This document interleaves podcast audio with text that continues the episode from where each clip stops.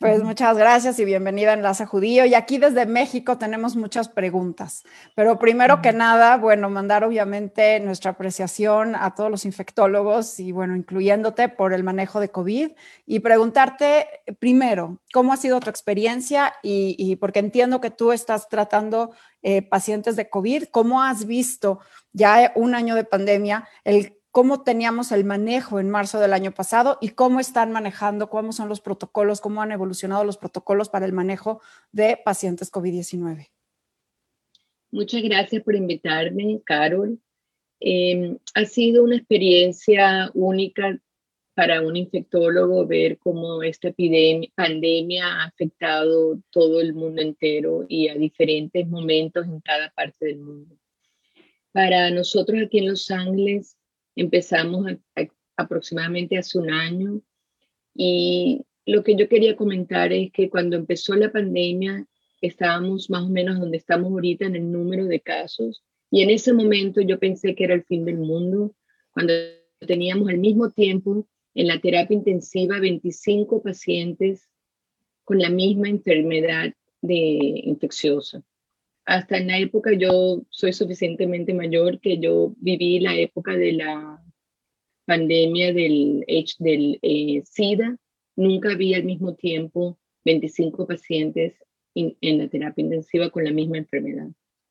Desde ese momento hemos aprendido que lo más importante todavía hoy por hoy es la prevención de la enfermedad. Porque una vez que la persona se infecta con el virus, todavía no sabemos quién es el que se va a enfermar y morir y quién no. Y al tener una, una eh, pregunta tan grande, lo mejor es prevenir. Y gracias a que tenemos ahorita vacunas y sabemos que usar la máscara previene muchísimo la enfermedad, todavía yo sigo en cada una de estas eh, entrevistas insistiendo que no nos olvidemos de eso. En cuanto al tratamiento en sí, hemos demostrado todo lo que nos sirve. Todavía no hemos encontrado algo que sí sirve. Hemos demostrado ya en, estudios randomizados que la medicina para la malaria que se llama cloroquina, hydrochloroquine, no funciona. Hemos demostrado que la combinación de, esta, de medicinas como esa con un antibiótico que se llama acitromicina es peligrosa, no solamente que no sirve, que hemos tenido al principio de la epidemia una mortalidad más alta en los pacientes que tomaron esa combinación. Hemos demostrado que cuando el paciente viene muy tarde al hospital, ya es muy tarde revertir los daños ocasionados en los pulmones o en el corazón o en el intestino y especialmente en el riñón. Después de este año hemos visto muchos pacientes que han sobrevivido que ahorita requieren eh, eh, diálisis. Las pocas cosas que hemos visto en todo este año que han funcionado y han poco a poco también cambiado es dar una medicina que es antiinflamatoria esteroide que se llama decadrón, lo cual se puede sustituir con cualquiera otra de las eh, medicinas de esteroides que si se da suficientemente temprano, cuando el paciente ya empieza a tener problemas en los pulmones, empieza a disminuir un poco la mortalidad. De todas maneras, esos pacientes también terminan muy enfermos, pero se ha demostrado que em, disminuye un poco la mortalidad. Hay otra medicina que hemos comentado, que es una medicina antiviral, que se llama el Remdesivir, que lo ha demostrado un poquito de mejoría del número de días que se enferma el paciente menos, pero solo si se da temprano. Es decir, que una vez que el paciente viene ya al hospital, no ha demostrado mucha mejoría. Y es una medicina muy difícil de conseguir, muy difícil de dar en la casa porque es solamente en forma intravenosa. Entonces, después de un año, hay mucho que he tenido experiencia con el Remdesivir no he tenido mucha esperanza que esa va a ser la solución del paciente que está enfermo. Y por último, son las eh, medicinas que llamamos anticuerpos eh, contra la enfermedad del COVID, que lo hay en manera de un solo grupo de anticuerpos o una combinación de dos anticuerpos. ese tipo de, de, tratamiento sí funciona también solamente cuando se, encuentra, se consigue la enfermedad muy temprano. Y en la mayoría de los casos que he visto, solamente pacientes que tienen acceso a hacerse los, los test como preventivo todo el tiempo se puede conseguir temprano. Y una vez que se consigue el acceso para esas medicinas también es muy difícil porque hay que darla en el hospital y es muy difícil darla fuera del hospital. En los últimos meses nos, nos hemos dado cuenta que nuestro virus de California, que es un virus específico del COVID de California, uno de los anticuerpos ya no funciona porque ya el virus evolucionó que ese anticuerpo tan específico no le funciona contra ese virus. Eso he aprendido que es una enfermedad que todavía está evolucionando, que hemos aprendido mucho sobre ella en todo este año. Y también algo muy importante es tu esfuerzo que estás haciendo en la parte de post-COVID, porque, bueno, eh, un metaanálisis, un estudio que hicimos que todavía está en preprint, encontró con otras autoras, encontramos que 8 de cada 10 sobrevivientes de COVID-19, desde COVID-19 leve hasta grave, 8 de cada 10, el 80% queda con al menos una una secuela, ¿no? Que ya se llama PASC, pero lo que me encantaría saber, porque en México apenas estamos comenzando a pensar en hacer estas clínicas post-COVID y sé que tú ya estás en eh, eh, eh, activamente en una clínica post-COVID de Cedar Sinai. Me encantaría saber qué es lo que están haciendo, cómo están estudiando los casos, porque pues obviamente son secuelas multisistémicas, ¿no? O sea, y además que se presentan desde dermatológicas hasta neurológicas, psiquiátricas, renales, cardíacas, o sea, realmente se requiere del involucramiento de especialistas de diferentes campos transdisciplinarios para ver los tipos de rehabilitación y los tipos de tratamientos del manejo. Entonces, me encantaría saber qué es lo que están haciendo para el tema de post-COVID, dejando como subrayado lo que mencionaste que me encantó, que es siempre la prevención, porque como todavía no conocemos tanto qué es lo mejor para COVID y qué es lo mejor para prevenir post-COVID, es prevenir infectarse, ¿no? Sí. Em, yo he tenido la oportunidad, como mencioné antes, de que puedo ver a los pacientes apenas están enfermos, los pacientes que entran al hospital, que están muy enfermos y terminan en la terapia, y en los últimos meses los pacientes que sobrevivieron la, eh, el hospital o que estuvieron en su casa meses enfermos y nunca llegaron al hospital. Eh, nosotros basamos esta clínica que nosotros lo llamamos eh, clínica después del COVID, que ahorita tiene un, término oficial que en, español no sé cómo lo vamos a traducir, pero en inglés significa post-acute secuelas. secuelas. de COVID. sí, es muy, muy complicado. yo lo llamé desde el primer día post-COVID syndrome que me pareció más fácil, pero creo que eh, no pega tanto para la cosa. Pero de todas maneras, el punto importante de esto es que hemos, nos hemos dado cuenta y los primeros que empezaron esta clínica, hay que darle el crédito, es el Mount Sinai Hospital en Nueva York. Y apenas nosotros aquí en el Cedars vimos que ellos estaban, porque ellos pasaron por la primera ola de todo este COVID y apenas yo vi, nosotros vimos que eso estaba pasando nosotros nos unimos en mi grupo médico y con el, con el apoyo del grupo médico empezamos a organizar esta clínica.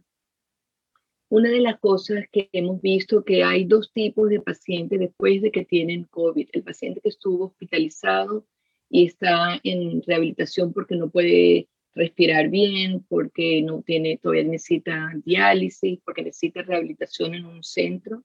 Y los pacientes que nunca fueron al hospital y aunque hayan tenido un COVID relativamente leve, han tenido consecuencias, como dices tú, de, de múltiples órganos.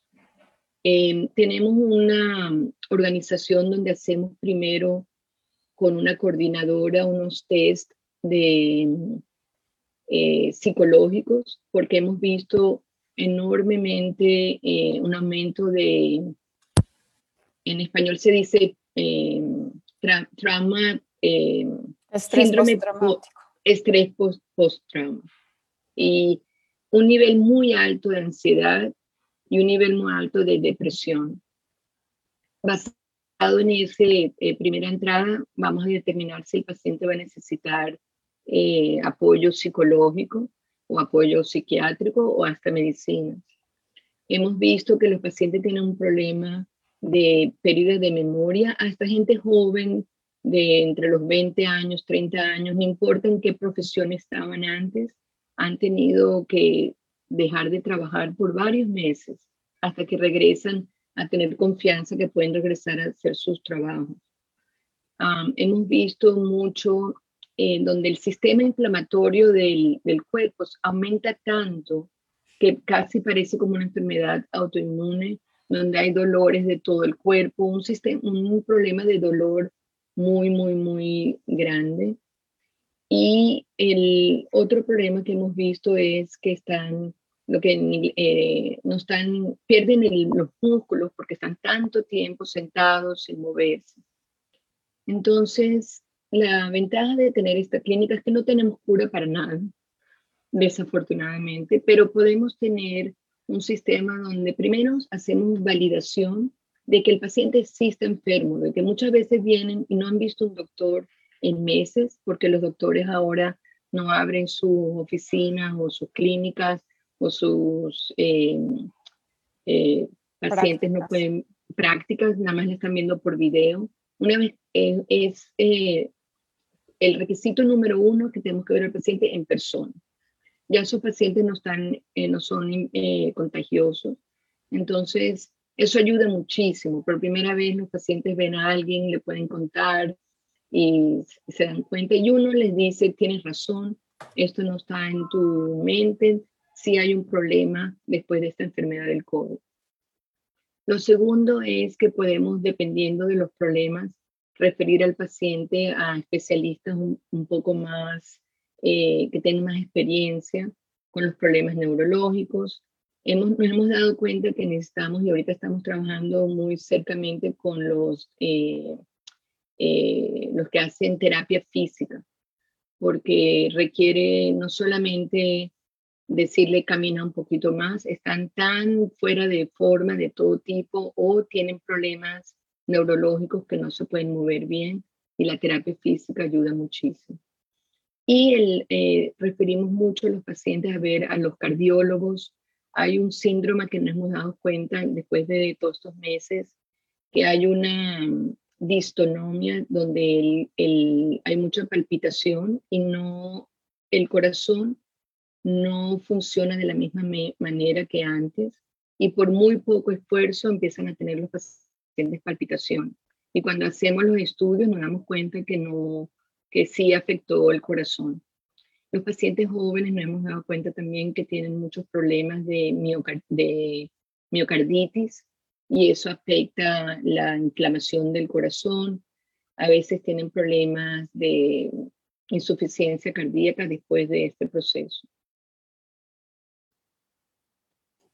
Wow, aunado a lo que muchos este, eh, reportan de pérdida de cabello y la anosmia y, la, ¿no? la pérdida de, ¿no? Del, sentido del gusto, del sentido del olfato tan característico. Tú eres infectóloga, Rachel. ¿Habías visto un virus así?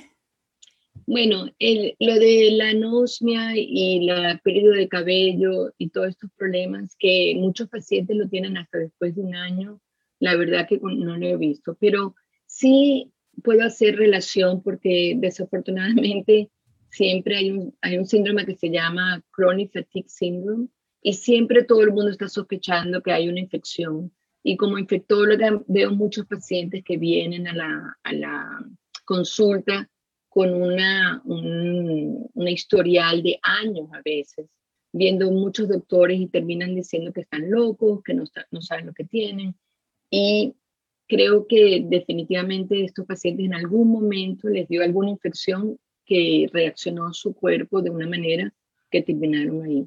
Al tener esta clínica, ya no tenemos lo que se llama chronic fatigue syndrome porque sabemos que hay una cosa que lo, lo empezó y eventualmente con tratamiento de, de eh, de soporte de todas las cosas, el paciente se va a mejorar. Hasta los pacientes que tenían chronic fatigue syndrome eventualmente se despiertan y terminan. Hay otra enfermedad que yo a veces eh, lo correlaciono que se llama Human Parvovirus y he, he, visto mucha similitud con estos pacientes. Eh, por alguna razón afecta más a las mujeres y quizás después de que terminemos este estudio que estamos haciendo nosotros, quizás vamos a ver que hay un grupo más alto de mujeres que le da el PASC. Y el, el parvovirus también yo he visto que es muy raro que le dé a un hombre. Y tiene una manera de que los pacientes se sienten bien por varios días y después sube la inflamación y así pasan meses, hasta seis meses, y eventualmente se, se mejora y el sistema inmune regresa a todas sus bases. Yo le digo que la, la aviación, la marina, el ejército, todos regresan a su base porque la guerra se acabó. Pero tarda, tarda, tarda en regresar. Y cada, y cada persona hay que darse cuenta que todavía no sabemos cómo es la inmunidad innata de cada persona y por qué unos reaccionan de una manera así y otros no, pero sí sabemos que tiene que ver con la inmunidad innata de cada persona. Sí, y eso me lleva a otro tema y se me hace interesantísimo que ustedes ya tengan esta clínica post-COVID porque van a poder hacer multitud de estudios también para encontrar cuáles son los factores de riesgo que desencadenan el PASC o ciertos síntomas del PASC, porque, bueno, evidentemente sí es algo, es una secuela que nos va a dejar COVID en nuestros sistemas de salud, ¿no? Eh, y, hablando específicamente de, todo esto, una pregunta rápida, porque también hemos visto long COVID o, secuelas en niños, ¿no? sí, sí tienen ustedes algunos pacientes niños. La verdad que, la verdad que no, no tenemos pacientes eh, jóvenes todavía, pediátricos no, todavía no. Pero sí he tenido pacientes tan, ah, tan jóvenes como 17, 18, de, de edad muy joven, que tienen problemas de, de post-COVID. Hay otra, otra cosa que he visto en la gente más joven, que si tenían alguna predisposición a tener lupus o otras enfermedades autoinmunes, al tener el COVID, o lo hemos diagnosticado más temprano que lo hubiéramos diagnosticado antes, o cuando el COVID se, se, eh, infecta el paciente con COVID, esa enfermedad que estaba en el, por detrás se aparece de repente porque la, la provoca. Claro, sí, sí, sí, surgimiento de estas enfermedades autoinmunes. Ahora, cambiando un poco de tema y hablando específicamente del virus, de la variante en California, vemos los casos en Estados Unidos llegando a un plateau de constancia, ¿eh? de 50 mil casos más o menos diarios, que es más o menos los niveles que traíamos en Estados Unidos en octubre. Eh, en México, por ejemplo, vamos en un descenso. Tú con toda tu experiencia, ¿cómo ves lo que está sucediendo? Porque, bueno, por un lado, Estados Unidos sí ha acelerado el proceso de vacunación de una manera importante, pero me pregunto si ya realmente para ver los efectos de la vacunación en la curva. Y por el otro lado, vemos Europa, que si bien va lento con la vacunación y además tiene estas variantes de preocupación ya realmente distribuidas en la población. Ya estamos viendo los casos subir. ¿Cómo ves ahora con Spring Break, Semana Santa en México, que podrían comportarse este plateau que hay en Estados Unidos con las reaperturas? Y bueno, específicamente en México, que sí estamos ahora en descenso, ni siquiera en un plateau. Bueno, eso solamente eh, tener como una, como una eh, bola de cristal de saber lo que va a pasar pero lo que nos pasó en California específicamente en el mes de diciembre, después de lo que llamamos aquí Thanksgiving, hasta el final de febrero, fue un maremoto. Fue eh, tan, tan, tan, tan eh, alto que todos estamos sospechando que era eh, debido al virus de, que se llama California 20, que es mucho más contagioso. A raíz de ese maremoto, la población de California está ahorita con la inmunidad de, grupo porque tanta gente se infectó que yo creo que esa es la razón por la cual estamos viendo menos. claro que la vacuna de ahorita en adelante va a ayudar, esperemos, a mantenerlo a niveles más bajos. Pero la razón que bajó tanto es que las poblaciones más afectadas se infectaron muchísimo y ya no se van a volver a infectar por un tiempo. Y la, el problema que tuvimos al principio es cuando la vacuna salió en diciembre y en enero, era cuando teníamos tanta enfermedad en la comunidad que gente se estaba vacunando el mismo día que tenían COVID, estaban infectados. Entonces hay un grupo de personas que la vacuna no le hizo diferencia porque ya estaban infectados. Lo que va a pasar en el futuro, lo que pienso yo, es que va a depender mucho de cada país. Cada país tiene diferente acceso a, a, las, a vacunas y diferente acceso cómo los gobiernos deciden eh, controlar la transmisión del virus. Aquí en Estados Unidos eh, son fronteras abiertas, entonces vamos a tener que tener también en cuenta de que hay virus que van a transformarse, mutarse en otras partes del mundo, que van a llegar aquí a Estados Unidos.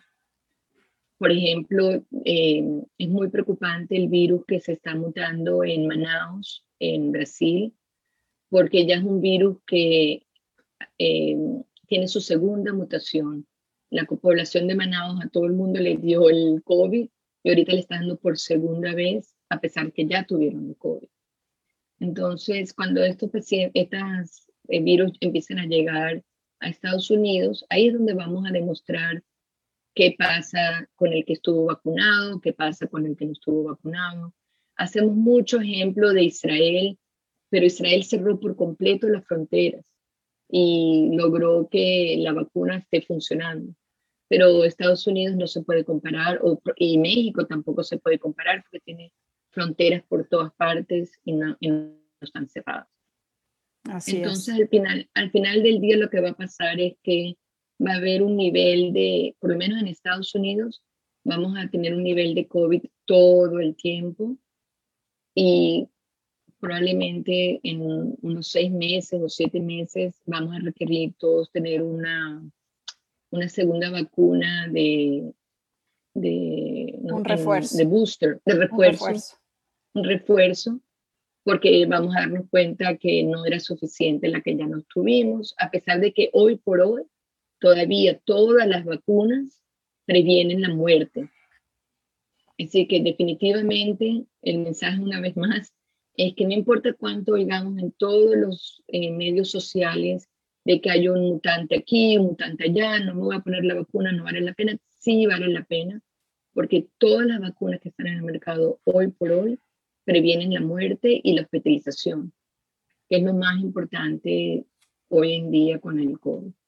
Sí, y de hecho el CDC ya hizo una tercera clasificación para las variantes, porque le llamaba variante de interés cuando empiezan las mutaciones, variante de preocupación cuando se ve un cambio en la transmisión y variante de gran consecuencia cuando realmente evade. Y ahorita no tenemos variante de gran consecuencia. Entonces las vacunas sí siguen siendo una herramienta increíble y obviamente muy importante aplicarse las, las vacunas. Y hablando de vacunas, Rachel, AstraZeneca publicó ya finalmente el resultado de su estudio fase 3 en Estados Unidos, reportó 79% de eficacia para prevenir casos de COVID-19 sintomático. Y lo que me encantó de este estudio es que incluyó 22% de hispanos, que es un dato muy importante porque además es una población que en Estados Unidos está un poco más eh, rezagada todavía en el proceso de vacunación. Entonces, quizás esto le puede dar una esperanza y AstraZeneca va a aplicar al FDA, pero por ahí dicen ya no es necesario para Estados Unidos. ¿Cómo ves esto de AstraZeneca? Todo lo que pasó la semana pasada con EMA y las, trombo, las trombocitopenias. ¿Cuál es como un poquito tu visión? Yo creo que la vacuna de AstraZeneca va a ser tan buena como la vacuna de Johnson Johnson y como es, el mismo mecanismo de, alterar el adenovirus. Cada una de estas vacunas toman un diferente adenovirus, pero lo importante de saber es que cuando hacen las pruebas con estas vacunas, depende mucho de la población donde se prueba y en qué momento y de la historia del COVID se están probando. Y como el, Pfizer y Moderna tuvieron el privilegio de hacerlo cuando no había ningún tipo de mutación, probablemente han tenido una eficacia mucho más alta. Y todavía la de AstraZeneca, la razón por la cual ha habido un poco de como, como interrumpida, la razón, porque ellos empezaron más o menos al mismo tiempo que los otros, es que tenían un problema en la dosis de la vacuna. Y cuando tuvieron el problema de la dosis de la vacuna, tuvieron que empezar de cero otra vez. Y el FDA, eh, que es muy exigente, les exigió, tienen que hacer los estudios de nuevo científicos, randomizados, no así un poco a lo loco. Nosotros, las vacunas que hay de Rusia y de China, también, no, no sé la de China, pero la de Rusia definitivamente también es un adenovirus, pero nosotros no tenemos eh, la transparencia de ver cómo fueron esos estudios. Todas estas vacunas que están hechas por adenovirus funcionan excelente porque son muy inmunológicas. Entonces, al, regresamos al punto de antes. Cada eh, persona tiene un eh, sistema inmunológico diferente y reacciona diferente a todo. Entonces, cuando empiezan a dar la vacuna a millones de personas, empezamos a ver uno en un millón casos raros de cómo reaccionó a la vacuna. Nosotros hemos dado vacunas a través de los últimos 60 años que han sido mucho más peligrosas que la vacuna del COVID pero siempre todo en la vida es riesgo con beneficio. Yo les voy a dar el ejemplo porque estamos en un, en un programa latino que hemos dado durante muchos, 60 años la vacuna de la fiebre amarilla. La vacuna de la fiebre amarilla, uno en 300 mil es mortal. Pero cuando hay una, un centro, cuando hay mucha fiebre amarilla, que se muere mucha gente con fiebre amarilla, ese riesgo de uno en 300 mil no es en comparación con la enfermedad. Lo mismo estamos hablando aquí con la vacuna de la AstraZeneca. Es posible que esas dos personas o tres personas o diez personas en millones van a tener un efecto secundario, pero ¿cuántos millones no van a enfermarse, no se van a morir, no van a ir al hospital? Es el punto epidemiológico de todas estas vacunas. Así es, el beneficio de la vacuna es superior a cualquier superior. Y, más viendo lo que tú bien platicabas, que no tenemos un tratamiento así mágico contra COVID-19 para nada y también están las secuelas claramente ahí presentes. Entonces, pues esta medida de prevención se suma al cubrebocas y se suma a, la ventilación y se suma a lo que ya sabemos porque tenemos que enfocarnos en prevención, ¿no?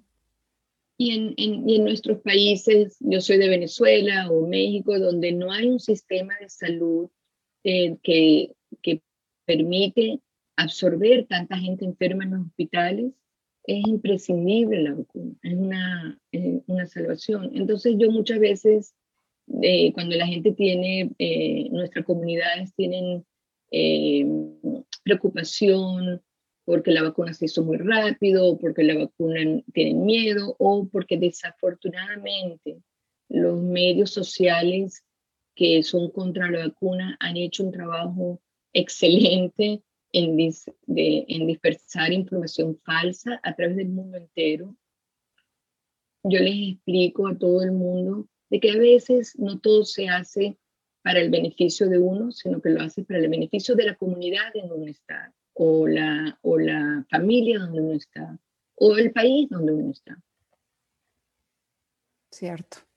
Pues Rachel, me da un gusto enorme poder platicar contigo y estoy súper ya picada para seguir platicando sobre lo que van encontrando en la clínica post-COVID. Finalmente no es algo que, que, llamaba la atención desde el principio porque finalmente estábamos más enfocados en salvar vidas, pero definitivamente es algo importante y bien lo mencionaste, lo primero es reconocer que existe, ¿no?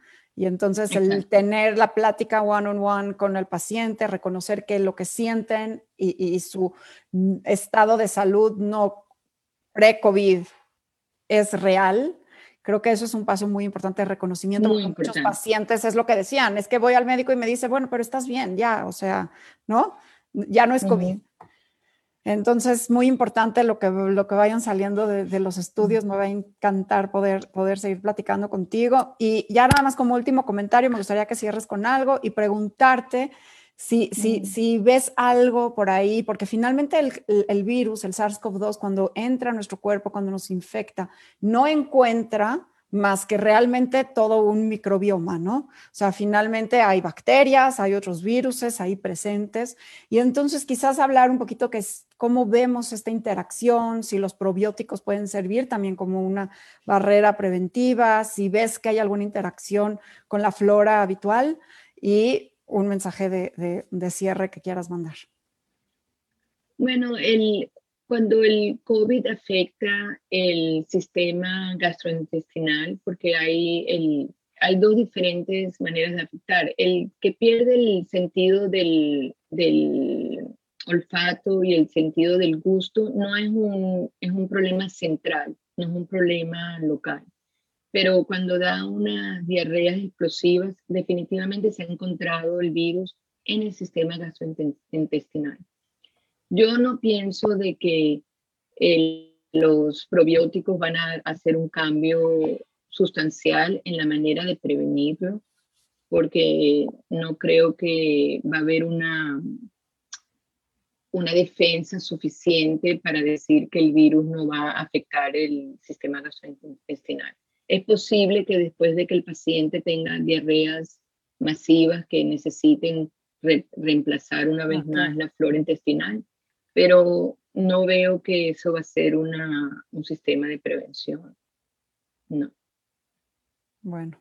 y pues, para cerrar, quisiera, me, encantó hablar contigo y de conocernos que si hay algunas pocas cosas positivas del COVID, es que puedo conocer otros doctores de otras partes del mundo y nunca se sabe las cómo vamos a colaborar. Y, estoy muy contenta que hay eh, otros doctores y doctoras en el mundo entero tan interesados y preocupados como yo por esta enfermedad.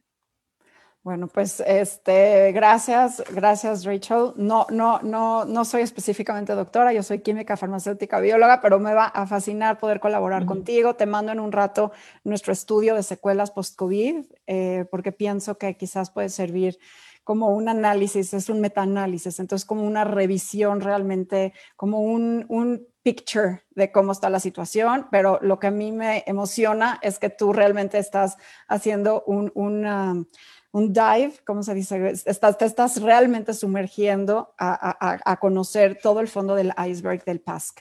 Así que pues mucha suerte, muchísimas gracias. Y pues gracias a Cedar Sinai y a Enlace Judío. Yo soy Carol Perelman y pues el honor de tener a la doctora Rachel Sapner, especialista en COVID-19, en post-COVID, ella es infectóloga. Muchas gracias, Rachel.